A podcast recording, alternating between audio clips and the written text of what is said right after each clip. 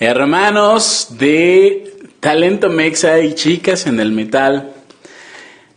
Hoy quiero hacer este episodio especial porque es el último que grabamos de esta gran sección. Yeah. Y qué mejor que con una invitada muy especial y pues como ustedes saben esta sección se hizo con morras que marcaron un antes y un después en mis gustos musicales y también en algún momento personal. Y pues el día de hoy en esta última grabación de Chicas en el Metal, Ixchel Gel, la guitarrista de las Fucking Bitches y pues una persona que últimamente nos hemos llevado muy chido y hemos tenido por ahí una convivencia muy chingona y pues por eso decidí invitarla el día de hoy a Chicas en el Metal. Y Chel, hemos preparado unas preguntas con la intención de conocerte un poquito más y de conocer a la persona detrás de la lira de las fucking bitches. ¿Estás lista? Bueno, va. Ah. Bien, entonces pues lo empezamos entonces en 3, 2. Caminé directo al sol, secado por tu luz. Bien, entonces pues antes de iniciar con esta sección, Michelle, ¿qué onda? ¿Cómo estás? Pues bien, aquí ya preparada para lo que vayas a preguntar. Son muy sencillas las preguntitas y pues vamos a empezar con una que dice más o menos así. Platícanos un poquito de tus inicios en la música, es decir, lejos de tus inicios, ¿cómo te das cuenta que te querías dedicar a la música? Más o menos qué edad tenías y cuál fue el momento en el que tú dijiste esto es lo mío. Pues mira, yo desde muy, muy, muy morrita eh, siempre me llamó la música así súper intensamente, ¿no? De hecho, yo soy súper atea. Ah, Después de mis 17 años en colegios, ah, en colegios este, católicos, pues, estoy hasta la madre, pues me volví atea, ¿no? Pero eh, de morrita, la única opción que yo tenía como para estudiar música era ir al coro de la iglesia. Entonces, eh, yo tenía cuatro años y me escapaba, así cuando íbamos a la iglesia, yo me les escapaba a mis jefes, me iba hasta el frente y me metía al salón de música de coro, ¿no? Porque ahí estaban dando las clases. Y el maestro me corrió, me corrió seis veces y yo siete, así. Es que él decía, es que no me puedo enseñar a alguien tan pequeño. Yo necesito gente de a partir de nueve, diez años y tú tienes cuatro, entonces no puedo darte clases, ¿no? Entonces yo creo que de ahí también me volví a tear. Dije, ah, pinche Sí, güey. claro. no". O no puedes o no sabes o no tienes la capacidad, más bien, ¿no? De, de enseñarle a un niño. Sí, de hecho muchos maestros eh, no tienen la capacidad de enseñarle a un niño, es, es otro pedo, ¿no? Entonces, lo entiendo, y aparte era un lugar como súper chaca, ¿no? O sea, entonces yo vivía ahí en el Estado de México, que estaba muy cabrón. Entonces, ese fue como mi primer acercamiento con la música y fue fallido porque me corrió mi maestro. De ahí me metí al coro del, así de mi primaria, igual el vato era un inepto totalmente. Saludos. Y saludos a los del Estado de México Y saludos a los... sí, y, y no, o sea, ese güey me dijo, no, tú no puedes cantar y que no sé qué, y ya, igual, ¿no? Entonces, de hecho, fueron como seis, siete maestros, además de mis padres, que me dijeron que no podía dedicarme a esto. Y yo así de, ah, no, putos, ah, no, ah, no. Sí, o sea, y justamente creo que los últimos maestros ya me han dicho, ay, tienes talento, y así, ¿no? Pero los primeros siete, horrores, así. No, que no, puta. Y yo así, no, que no, puta. Si me están viendo, hay profe Gerardo de Rondalla, así. Ya quemando, ya quemando gente, vientos. A huevo, a huevo. Ah. ¿Cómo recuerdas tu primer tocada en la vida? La primera vez que te subiste a un escenario y había mucha gente enfrente de ti. A ver, déjame acuerdo, déjame acuerdo cuándo fue. Pues no había mucha gente y no era, o sea, yo creo que la tocada, la primera presentación que tuve, eh, justamente fue para entrar a la superior de música. Ajá, o sea, no era cualquier persona la que me estaban viendo, eran siete güeyes que llevan toda su vida tocando, que te están criticando, que están haciendo anotaciones. Te juro que yo temblaba así, cabrón, cabrón, cabrón. O sea, yo ni siquiera, así literal, ni siquiera tocaba la cuerda que era al principio porque temblaba mi mano muy cabrón. Además tenía como mucho peso porque mi jefa me dijo, si no quedas en, en ninguna escuela de música como la una, bueno, como la FAM, eh, la superior, el CONCE, eh, significa que no tienes talento y no te voy a apoyar. Y bueno, yo tenía 17 años, entonces me la creí en esa época. Ah. y, Sí, o sea, llegué y estaba súper temblando. Además, pedían dos, no, pedían tres rolas, bueno, piezas clásicas. Yo llevaba dos. y me dijeron, no, a ver la tercera. Y yo, "Ay, verga, ¿qué pedo? Ah, ¿no? Y dije, bueno, es que nada más preparé dos, pero me sé una de Tool. y me dijeron, ah, bueno, va, a ver, vamos a escucharte esta de Tool. Ya saco mi plumilla, ¿no? Y me puse a tocar Tool y quedé, ah. Esa fue la primera que yo recuerdo así, que estaba así muriendo, ¿no? De hecho, no dormí esa noche. O sea, rompes las reglas desde morrita. Sí. ¿Cómo llegas? Bueno, tu proyecto act- actual son las fucking Beaches, que pues gracias a ese gran proyecto es que hoy estamos platicando y hoy podemos convivir de una manera muy, muy chida y muy directa, ¿no? ¿Cómo es que llegas a las fucking Beaches? Eh, Fue muy chistoso porque yo en ese tiempo, antes de entrar a la banda, creo que tenía así como una depresión súper profunda y un alcoholismo más cabrón todavía. Y lo único que hacía de mi vida era beber y grabarme tocando, ¿no? Era todo lo que hacía. Entonces empecé a subir videos a Face, a Instagram y me contactaron por ahí de, ay, ¿tú eres guitarrista? Y yo así, ¿sí? y me Y no se dijeron, así, creo que sí. ah, ¿no? Y me dijeron, ah, pues mira, que un proyecto. A mí siempre me han gustado como estos proyectos de morras, porque sí me han discriminado por ser mujer en, en el rock, en el clásico, o sea, pues, en la vida, ah, o en la música más que nada. Eh, entonces como que dije, a huevo, tengo que hacer algo para que esto cambie, ¿no? Justamente me llamó mucho la atención. Primero hablé con Distor Beach y me contó cómo estaba el proyecto. Me dijo, bueno, es que somos casi puras morras. En este momento estaba como Dani, que estaba supliendo a Adriana. Entonces yo entré después de eso, ¿no? Em, pero, por ejemplo, siempre me habían dicho, es que las bandas de mujeres no van a jalar porque se llevan muy mal y que no sé qué. Y pues eso no tiene nada que ver. Yo he visto bandas de hombres destruirse muy cabrón. Sí. O sea, no tiene nada que ver el género, pero era mi manera de mostrar, de decir, ah, no, puto, también. Esa va a ser la base de este episodio. Ah, no, A por huevo. favor. ok.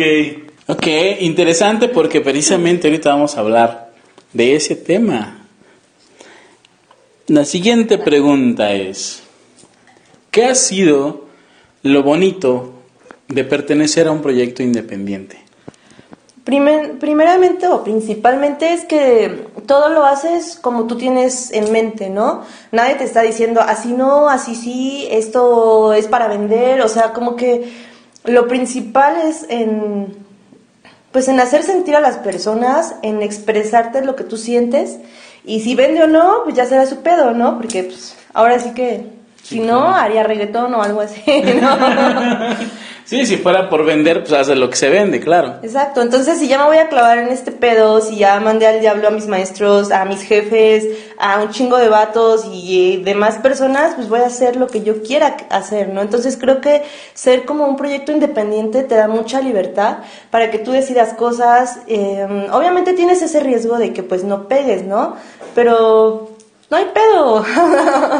Pues peor es quedarse con las ganas, ¿no? Exacto, o sea, todo va a ser como muy sincero y lo demás es como que va a ir llegando, ¿no? Entonces, lo- o sea, es como, seguramente cuando Pink Floyd estaba, había un chingo de bandas más comerciales Sí, claro. y esos güeyes acá sus pinches rolas de 20 minutos nunca iban a pegar y no mames, o sea, un chingo de años después todo el mundo los topa. Sí. Oh, ok, muy... Estás dando buenas respuestas, ¿eh? La neta. ya hablamos de lo bonito. Pero pues siempre hay cosas complicadas, si no es que difíciles o feas, ¿no? Pero ¿qué ha sido lo complicado de un proyecto independiente? Pues yo creo que la falta de varo, nada más. De ahí en fuera, como que no. Siempre hay como em, que estar, este, no trabajando de otra cosa, porque igual es sobre la música. O sea, empecé a dar clases de música igual desde, casi casi que, que la empecé a estudiar y empecé a dar clases. Ah, ¿no? Ok. Entonces, este, no es como por ahí, pero sí, por ejemplo, ves a otras bandas que tienen dos, tres días y que tienen un chingo de varo y que ya sueltan el varo y pues ya tienen un chingo de publicidad y todo el pedo. La superproducción y todo Ajá. eso, ¿no? Pero yo creo que eso es, está, es lo culero, pero no importa porque al fin y al cabo vas aprendiendo más cosas. Ah, o sea, tiene que salir. Ok. Eso es lo feo. Pero hay un, extremo más eh, feo, más drástico, por así decirlo, que es las cosas culeras, las cosas gachas. Que lo es lo que no quisiéramos que pasara, pero en todos los ámbitos pasa, hasta en un trabajo común.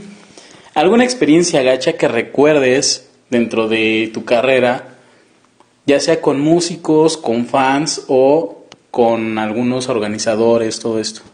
Eso que hablábamos como del machismo y la discriminación, sí, justo me pasó, estaba viendo en qué proyecto entrar porque en ese momento no tenía banda, lo cual este, después no importó porque entré a las biches, entonces estuvo chido, todo fue por algo. Estaba buscando una banda, estaban como en solo músicos y músicos.com, toda esa onda. Metí como el perfil, vi una banda que estaba buscando guitarrista y dije, ah, no vamos a ver qué pedo. Y estaba muy chido su concepto. Iban a sacar un disco, pero como que cada canción represent era instrumental. Cada canción representaba un monstruo, ¿no? Frankenstein, Drácula. Entonces dije, ah, huevo, me late un chingo, ¿no? Ya les llamé, les contacté, e incluso hablamos por teléfono y me dijeron, ah, eres mujer, ¿no? Y yo así de, ¿sí? Dicen, es que no podemos meter a ninguna mujer en la banda. Y yo así de, ¿por qué? Es que tenemos este conflicto de intereses. Y yo sí les dije, a ver, cabrones, yo no me los voy a ir a coger, güey. O sea, ¿qué pedo, no? O sea, no mamen. La neta sí fue como la vez que más dije, ¿qué pedo? O sea, Sí, o sea- por no tener pene soy discriminada y no puedo tocar, ¿no? Entonces sí fue así como de, voy a hacer una banda de morras que no... Ah. no, pero yo no soy tan así, entonces no hay pedo si hay un hombre en la banda. Sí. Ok. Qué gachos, culeros. Ay, sí. nunca pegaron, pinches güeyes, nadie los topa. Ok. Esta está buena porque ya nos diste un adelanto. Ah, ya vi. Pese a los tabúes sociales que precisamente en metal o en este caso pues, los géneros un poquito más under son para hombres, tabúes sociales, familiares o incluso de amigos, el clásico comentario, estudia otra cosa, te vas a morir de hambre, eh, no sé, este, pues, de la música no se vive o cualquier otro comentario que te da el bajón. ¿Por qué decides incursionar en el género, en este caso pues rock, pesadón, punk, contestatario, que pues no es para una señorita según la sociedad? Sí, justo todo eso me lo han dicho, ¿eh? Así desde mis maestros, maestras, mi mamá, mi... Bueno, mi papá no, pero mi mamá sí. Incluso ella intentó meterme como a piano, que porque dice, es que de pianista pues tocas en las iglesias, ¿no? Ah. y yo así de, no, mamá. Ajá, ¿no? Así. Y así tocas en bodas y así 15 años y no sé qué se imaginaba, ¿no? Y yo, no, mira, eh, voy a agarrar una guitarra eléctrica y voy a agarrar una guitarra clásica donde tienes las piernas abiertas todo el pinche día, ¿no? A huevo. Eso, eso es lo que a mí me representa, ¿no? Aparte, pinches cuerdas duelen, así me encantan. Ah, ¿no? ok. Y- Le encanta el dolor, Excel. Exacto. El dolor de las cuerdas. Ah. ah, ok. Menos mal. Sí, y justamente eh, creo que todo eso, en vez de bajonearme, a mí me daba como un poder, ¿no? Decía, no manches, o sea, yo voy a hacer que se callen en la boca todos, ¿no? O sea, yo no voy a hacer lo que ellos quieren que sea, porque no va conmigo, no voy a vivir frustrada, los trabajos no son seguros. Es como, y ven en la pandemia qué pasó. Ah, ¿no? Imagínense si yo hubiera estudiado algo que hubieran querido alguien más y luego me hubieran corrido, nada mames, o sea, doblemente fracasada, ¿no? Dije, Ups. sí, si voy a fracasar va a ser en algo que me guste, porque al fin y al cabo solo hay una vida. Y dije, no, o sea, no puedo hacer otra cosa. Incluso creo que la música sí salvó mi vida en algún momento porque estaba súper, o sea, he tenido depresión mucho tiempo. Tenido porque ya no, pinche depresión ya la superé. Ah, Qué chido. sí, es un pedo, pero sí. Entonces, este, creo que al contrario me daba fuerza, así como decir, mira, vas a ver que te vas a callar la boca y no es como para que yo tenga razón, pero sí. Ah, Pero sí la tengo. pero sí la tengo. Voy a ser el ejemplo viviente de que yo puedo ser lo que yo quiera ser. Vientos. Ok.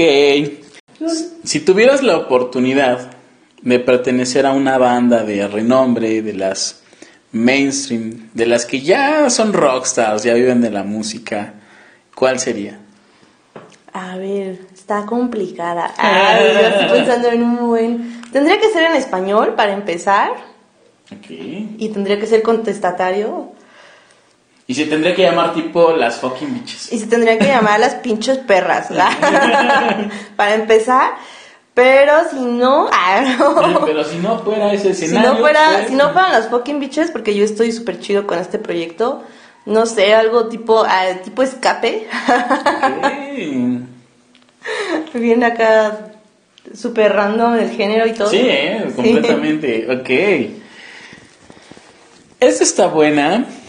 Y pues prácticamente con esta hacemos la última pregunta formal de chicas en el metal, por lo menos en la temporada 1. Y esta es para que te des cosas. Ah. Ay, ay, ay. Si en este momento Xgel se topara con otra Xgel chiquita de hace muchísimos años, con todas esas inseguridades y con todos esos comentarios en su cabeza, limitándola a hacer lo que quiere, ¿cuál sería el consejo y las palabras que tú le dirías a ese Xgel?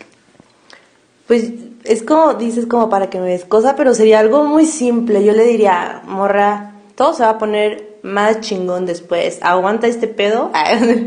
Porque la niñez sí estuvo bien de la verga, pero después va a poner poca madre, ¿no? Como... De hecho, creo que eso me sirvió mucho, el tener una niñez culera, porque como que después dije, pero ¿por qué estoy viviendo así? O sea, no tengo por qué seguir viviendo lo mismo. Yo voy a hacer lo que quiera hacer, yo voy a hacer todo sin tabús, yo voy a hacer todo lo que otras personas no se atreven a hacer, porque yo ya viví lo culero, ya sé lo que es eso, ¿no? Entonces yo quiero algo muy diferente y de adulto, porque muchos, eh, he visto comentarios en Facebook que dicen, ah, de niño quería ser adulto, yo no me arrepiento y así, ¿no? No mames. no mames, y yo no, güey, o sea, de adulto está más chingón todo, güey, nadie te dice qué hacer, bueno, a mí no, no sé ustedes, ah. Las esposas o algo así, ¿no? Sí, no mames. Si no, ahí es como que, ¿qué pedo, güey? No mames, no. O ¿qué pedo, morra? ¿no? Pero de adulto, mira, tienes más varo que de morro, tienes libertad, tienes alcohol, tienes sexo, güey. Tienes, tienes este, el poder incluso de, de, crear tu propio mundo, ¿no? Entonces, y no nada más en la fantasía como cuando eres niño, sino de, de chingarle para crear lo que tú estás soñando. Entonces, de adulto es como súper chingón. O sea, ¿qué le diría así como de, morrita, no te agüites, después va a estar todo bien vergas, vive esto porque esto te hace más fuerte. Porque después de vivir lo que viví, ahora sí que pues, me la pelan. Ah, no es cierto.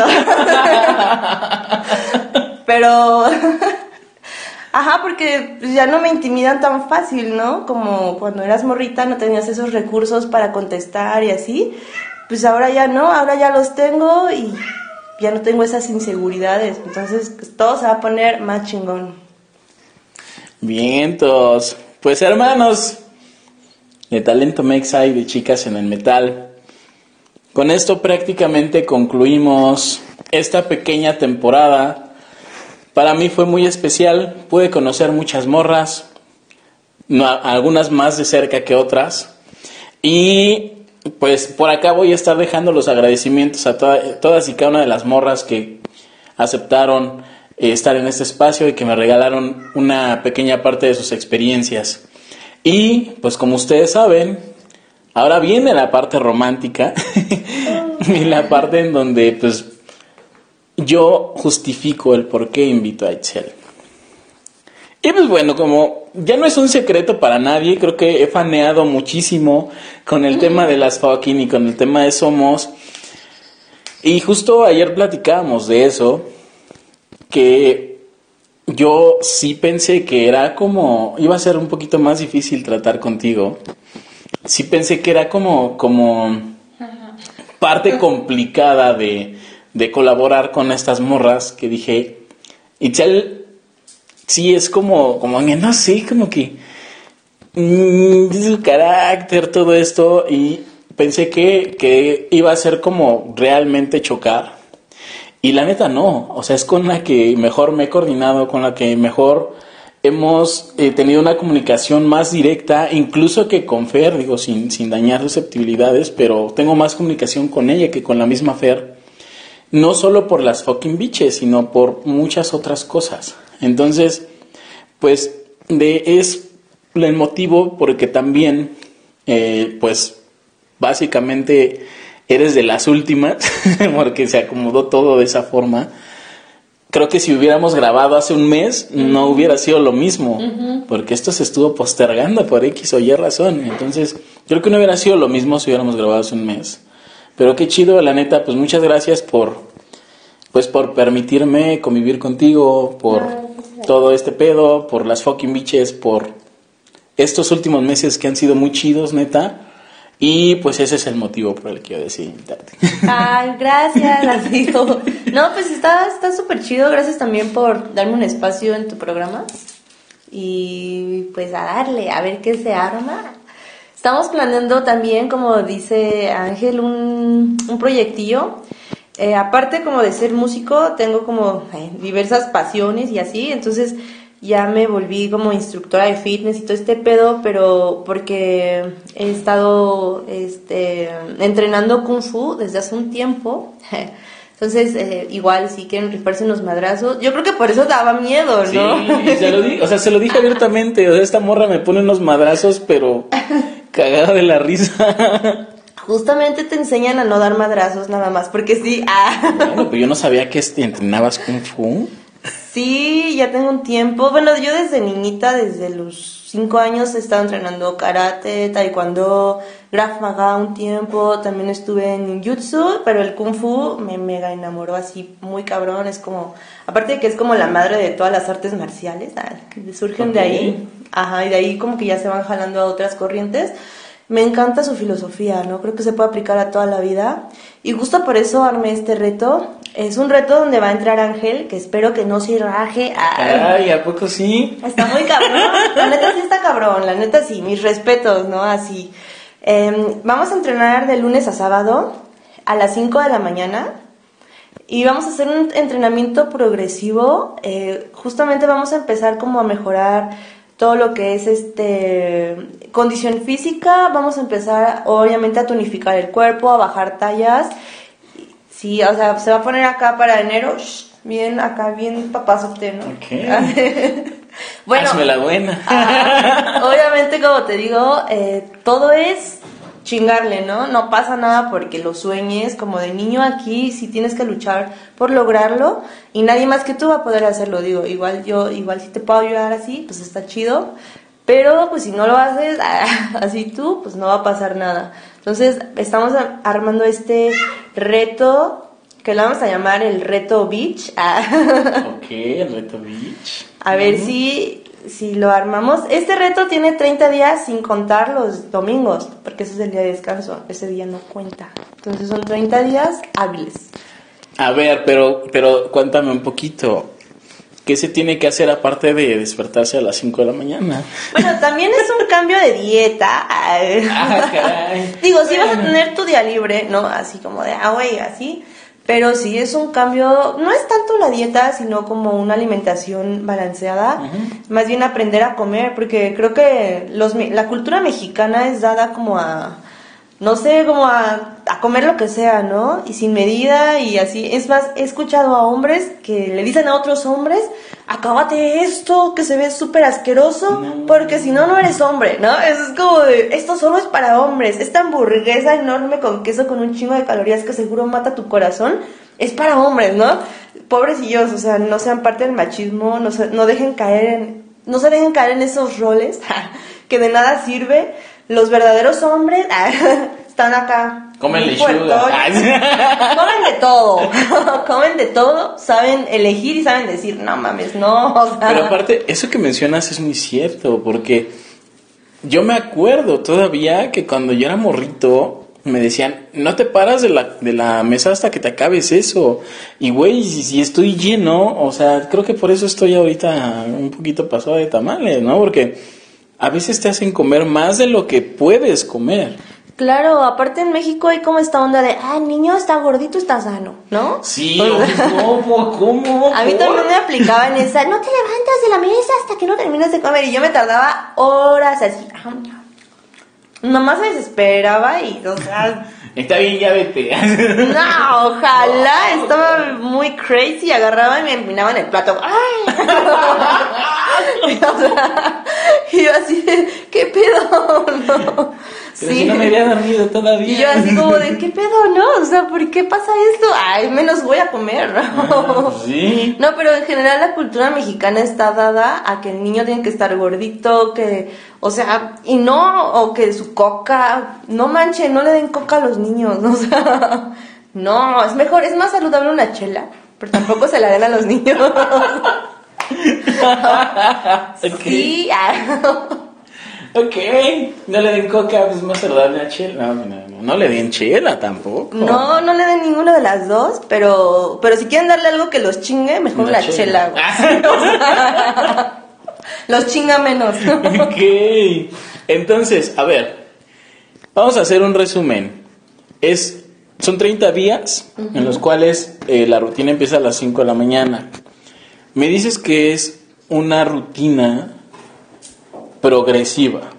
O sea, lejos de que te acostumbres a hacer de, de mucho a poco, es al revés. Empiezas de poquito y vas para mucho. Ok, esto se complementa con una dieta balanceada, la cual va eh, recomendada y pues monitoreada por un nutriólogo, ¿es correcto? Exactamente. Estamos trabajando de cerca con, este, es una nutrióloga, de hecho, se llama Carla. Ella es la que va a estar revisando semanalmente, pues ahora sí que los avances, los retrocesos, lo que sea que pase. Y ella va a estar dirigiendo la dieta para que no te vayas a descompensar o algo. De hecho, no vas a, o sea, no vas a tener hambre porque las, cuando comes balanceado, comes a cada rato. Sí. Solamente que debes elegir qué comer. Eso es la de única diferencia, pero no pasas hambre, de verdad. O sea, yo empecé a hacer también como una dieta em, y bajé dos kilos de pura dieta y de pura panza. pero te juro que estaba más llena que cuando no la hacía. O sea, todo el tiempo comes. Entonces, por ahí es relajado. Ok, ¿solo dura 30 días o se extiende a más tiempo? No, mira, el reto, el reto son los primeros 30 días porque son los más difíciles. ¿Por qué? Porque el segundo mes es más bien como para tonificar. Entonces, esa es como un poco más relajada. El primer mes es así, no es puro cardio, pero sí está muy mamón, así como para si te cansas. Entonces, este está fuerte y como dices, es progresiva. Nunca vas a hacer lo mismo, nunca te vas a quedar en las mismas repeticiones, ni en el mismo tiempo, ni los mismos ejercicios. Siempre vas avanzando, ¿no? Entonces, em, al principio te va a costar trabajo hacer lo que vamos a hacer, pero al final vas a terminar haciendo seis veces más de lo que empezaste a hacer y este y no te vas a cansar como cuando empezaste, ¿no? Porque tu cuerpo lo va a resentir y te va a agradecer. Ok, bien. Y quien quiera entrar a este reto, ¿qué onda? ¿Cómo puede contactarte? Más o menos cómo está ahí el business para este reto. Ah, pues puede contactarme en mi página directa. Estoy este, en la página estoy como Ixchelgel, H W E L L o Ixgel igual H W E L L y también vamos a tener una página que se va a llamar así Reto 360 Beach. es como es como el incentivo ahí de que de que nos vieron por aquí, ¿no? Exacto. Que los topo. Bien, pues, y también pues nos decías clases de música y todo es con una academia ya que estás formando, ¿cierto? Claro, de hecho en marzo empecé con una academia, justamente como lo que te decía en la historia de que de niña me corrieran, bueno, me corrieron varias veces de la clase de música. Pues yo hago la mía. Sí, a huevo, putos. Ah, ¿Saben qué? Le voy a dar a niños y no de cuatro años, sino de seis meses, ¿no? Porque desde seis meses ellos ya pueden aprender música, incluso también hay este del- de- o sea, todavía están en el, brien- en el vientre de su mamá y también perciben las- la, la música. No es algo como que nada más sea em, de alguien grande o que tenga ciertas habilidades cognitivas o motrices. Más bien, con la música se forman muchas habilidades cognitivas, motrices, incluso también como de expresividad. Se, se hace también como, bueno, se vuelven más sociables, los niños pueden expresar también sus emociones más eficazmente, o sea, la música cambia la vida, sean músicos o no sean músicos de grande, la música cambia la vida y revoluciona el cerebro también. Entonces, mi academia está enfocada justamente a que empiecen desde pequeños. Tenemos eh, un plan de estudios, el objetivo del plan de estudios es que ingresen alguna licenciatura o alguna algún medio superior en la Olino Yolitzin, en el conservatorio, en la nacional o en la superior de música, mínimo, ¿no? Entonces, también como que esta onda de decir, es que no hay buenos músicos en México, que no sé qué, y así, también queremos romper con ese tabú, con ese, pues sí, es un tabú, o sea, sí hay músicos muy buenos en México, pero no hay tantas oportunidades. Entonces, nosotros tenemos eh, un plan de estudios al nivel de las escuelas, por ejemplo, de la Nacional de Bellas Artes, pero somos ahora sí que una opción este al alcance de las manos, porque a mí me costó mucho trabajo encontrar maestros que tuvieran ese nivel, la verdad, y aún así había muchos tabús dentro de eso, ¿no? Como de, no, es que esas escuelas, que no sé, o sea, no. A mí, yo he estudiado en un buen de escuelas, se los juro, y la mejor educación que tuve sí fue en Bellas Artes. O sea, en un mes vi lo que en un año en Martel. Y no mames, pagué mil varos y en Martel eso no era ni un mes. Mil cada 15 días. Ajá, sí. Entonces, no se metan a Martel tampoco. Uh, ya quemando. No, pues es que la verdad no tienen el nivel. Pues es negocio aparte. Claro. O sea, te van a alargar para que pagues y pagues y Exacto. O sea, les juro que yo lloraba en solfeo y ya llevaba dos años en Martel. Y en el primer año de solfeo de la superior de música, yo lloraba porque el nivel era altísimo, ¿no? Y en la en Martel era así como de que, ah, no, pues sí, este, pues vas bien, saca estrellita de oído. Y acá era así, 32 compases, no te voy a decir la tonalidad y vas. Tienes dos oportunidades, no mames, o sea, y era, era, o sea, era el primer mes y el otro era un pinche año, ¿no? Entonces, hay mucha diferencia. Yo tengo como, la, yo tuve la oportunidad de probar de los dos lados y justamente yo creo que no es como de raza que no puedas aprender una cosa, sino de educación. Y también es que la, buena educación es muy cara. Yo me he pagado maestros particulares y la verdad sí es un barote. Y aquí el plan de estudios, que además está hecho por maestros egresados de la Nacional y de la Superior de Música, justamente este, tienen este concepto, ¿no? De poner a- a México en el mapa musical. De decir, güey, es que aparte del talento, porque en el rock se ve que hay mucho talento también, aparte del talento también hay preparación. Entonces es este justamente tenerlo todo en uno. ¿Qué es lo que puede estudiar la gente en Casa Mexicana de la Música? Bueno, hay canto, hay guitarra eléctrica, guitarra clásica, hay cello, hay violín, hay piano y ah, bueno, piano, teclado y batería. Eso es como ahorita lo inicial. Obviamente pensamos como ya meter violín, flauta transversal, acordeón.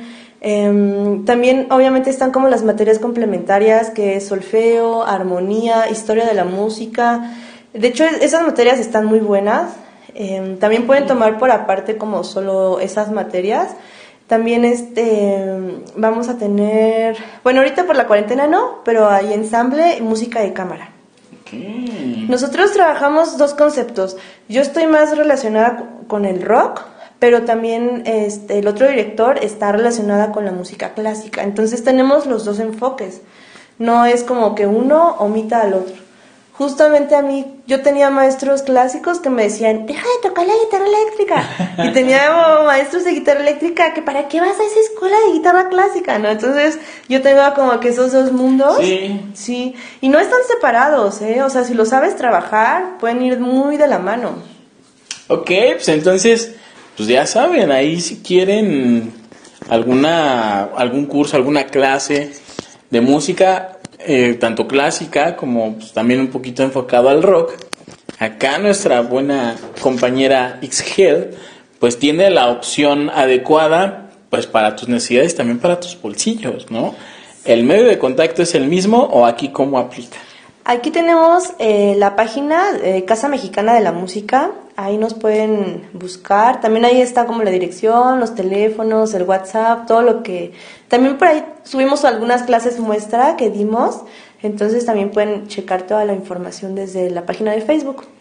Ok, pues denle una checadita ahí a la página de Facebook. Les vamos a dejar, ya saben, como siempre, la información por aquí abajito para que vayan, le den una visitadita, le den el me gusta. Y pues claro, si quieren alguna clase con nuestra compañera Itziel o con el otro director, pónganse en contacto y ahí ellos les van a decir cuál es el plan de estudios, los costos y más o menos qué, qué es lo que necesitan para empezar. Sí, de hecho tenemos varios maestros. El profesor de cello también trabaja con los Ángeles Azules y también tiene colaboraciones con orquestas importantes. Y la nuestra maestra de canto, que son los más activos ahorita con la pandemia, eh, ella ha trabajado en colaboración con ediciones de Disney y cosas así. Entonces sí están muy preparados los maestros. eh, y la verdad es que sí está como muy accesible. Juro que yo pagué tres veces más que eso y no era la calidad. Y, o sea, yo- nosotros sabemos que no es como que nos hagamos ricos de esto, pero sí quiero aportar a la sociedad mexicana. Por eso se llama Casa Mexicana de la Música, ¿no? Yo le pude haber puesto otro nombre acá, no mi nombre, ah, ¿no? Pero, pero no. Academia Xgel. Ah, pero no, o sea, no se trata de eso, no se trata de mí, es algo más Sí, grande, claro, ¿no? claro. Es, es, a lo mejor se trata de mí en la manera en la que pues estoy traumada de que no logré lo que quise cuando era niña, que no teníamos ese acceso, esa información y que los maestros no tenían esa preparación, pero justamente quiero aportar para cambiar todo y no solo quejarme, ¿no? O sea, y este es como mi granito de arena, si queremos formar músicos y personas comprometidas este, con la sociedad de alguna manera, eh, y creo que esta es la manera de lograrlo.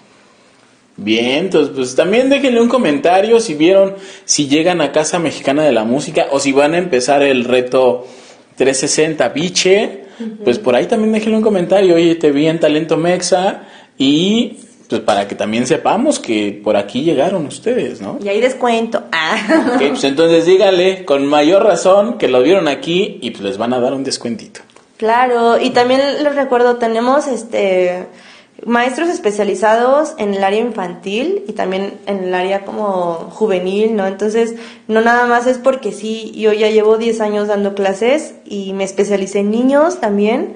Entonces, este, bueno, creo que ahora sí que sí me estoy proyectando dándoles a los niños la educación que yo nunca pude tener. Y eso está bien chido, la neta. Ok, pues ahí les vamos a dejar la información de Casa Mexicana de la Música, del reto, para que se animen y sean parte también del reto 360 y pues también vengan a tomar sus clases aquí a, a la Casa Mexicana de Música. Que el reto 360 no es para débiles, ¿eh? Así que Ángel ya desde que entró y dijo que sí, ya está mostrando como la diferencia también, ¿eh? Les vamos, les vamos a ir también documentando el, el avance. Ahorita justo nos vamos a ir a pesar y a medir, que creo que la cinta métrica no va a alcanzar. No, sí se alcanza. Pero ahorita vamos a hacer todo este protocolo para ver con cuánto iniciamos y ¿Con con, cuánto vamos a terminar. Entonces, vientos, algo con lo que quieras concluir. Pues saludos a todos, gracias por vernos y este, no sé, pues recuerden que ustedes pueden lograr sus sueños, pero sí hay que chingarle, ¿no? Y todo está en eso, exacto. No existe eso de llegar con la varita mágica y ya eres un chingón. Tienes que ganarte ser ese ser chingón que quieres ser. Ah, es bien repetitivo, pero sí. pero sí. Pero se sí entiende, ¿no? Que tienes que ser chingón. Sí, pero cuesta, ¿no? No pasa de la noche a la mañana. Sí. Y lo que vale la pena cuesta trabajo. Entonces, arriesguense porque de todos modos, o sea, todo el mundo la caga, de todos modos nada es seguro. Arriesguense con lo que quieren hacer de verdad y van a disfrutar muchísimo más que dejándose llevar por algo que diga la gente. Ok. Pues bien, entonces muchas gracias nuevamente por haber aceptado esta invitación. Y ya sabes, como siempre, dale like al video, compártelo, suscríbete y recuerda, como decimos en Talento Mexa, quien no le invierte a su proyecto es porque su proyecto no vale nada. Nos vemos en el próximo video y en la próxima temporada de Chicas en el Metal. Muchas gracias.